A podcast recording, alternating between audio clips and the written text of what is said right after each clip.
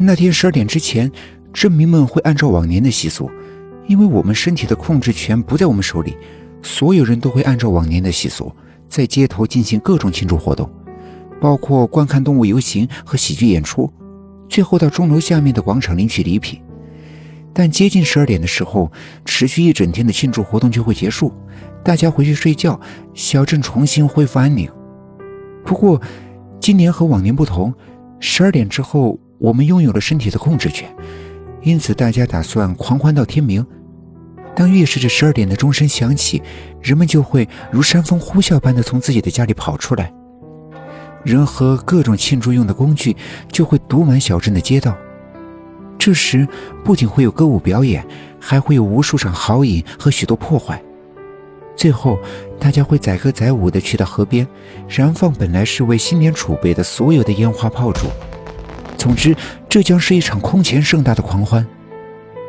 不过，我们不能参与，我们要逆着人流抵达钟楼。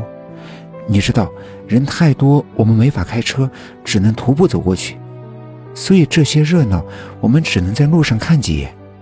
他们为了让这场狂欢有个完美的收尾，已经将时间都算好了。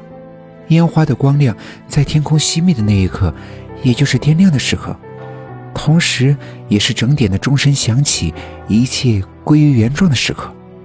而我们要做的，就是在那一瞬间让大钟停止运转。当然，没有人知道大钟停止运转后会发生什么，所以那一晚的狂欢。也可能是每个人生命中最后一次狂欢。三天后，休息节活动准时来临。罗莱白天和郑明一起参与活动，精神却无比紧张，对于晚上的行动感到期待和莫名的惶恐。活动果然按照齐恩的预算，在晚上十二点前停止，人们都或自愿或被迫的回到了自己家的床上。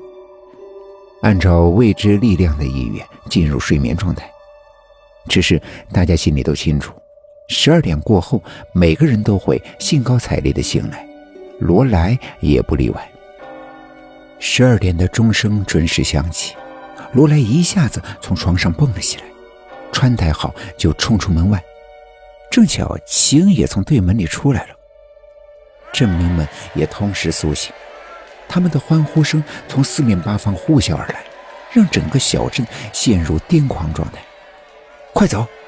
齐恩对他喊，拉着他往楼梯跑。现在这种时候，电梯一定挤满了出门狂欢的居民。罗莱和齐恩很快就走出了大门，来到了街道上。那种盛况远远超出了他们的想象。放眼望去，到处都是人头叠人头。肩膀撞肩膀，拥拥挤挤、热热闹闹的情景。有的人甚至站在车顶和露天餐桌上狂饮，众情的欢呼声震耳欲聋，兴奋的叫嚣声又夹杂着些粗暴的脏话。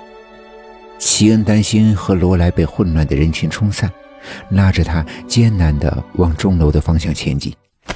嘿，齐恩，罗莱！一个青年忽然把钱推到路边的垃圾桶旁。我知道你们要去钟楼，但是我不会让你们去的。谁知道你俩把钟楼搞坏后，我们会遭受什么后果？他们脑子糊涂，同意你们去，我可不同意。你一个人反对是没有用的，这是大家的意愿。齐恩气愤地站起来，那青年恼羞成怒，伸手就要再次推搡。罗莱见状，抢先推开了他。青年见状，猝不及防地跌倒在地。被跑过的路人踩了几脚，发出气急败坏的吼叫。谁说只有我反对？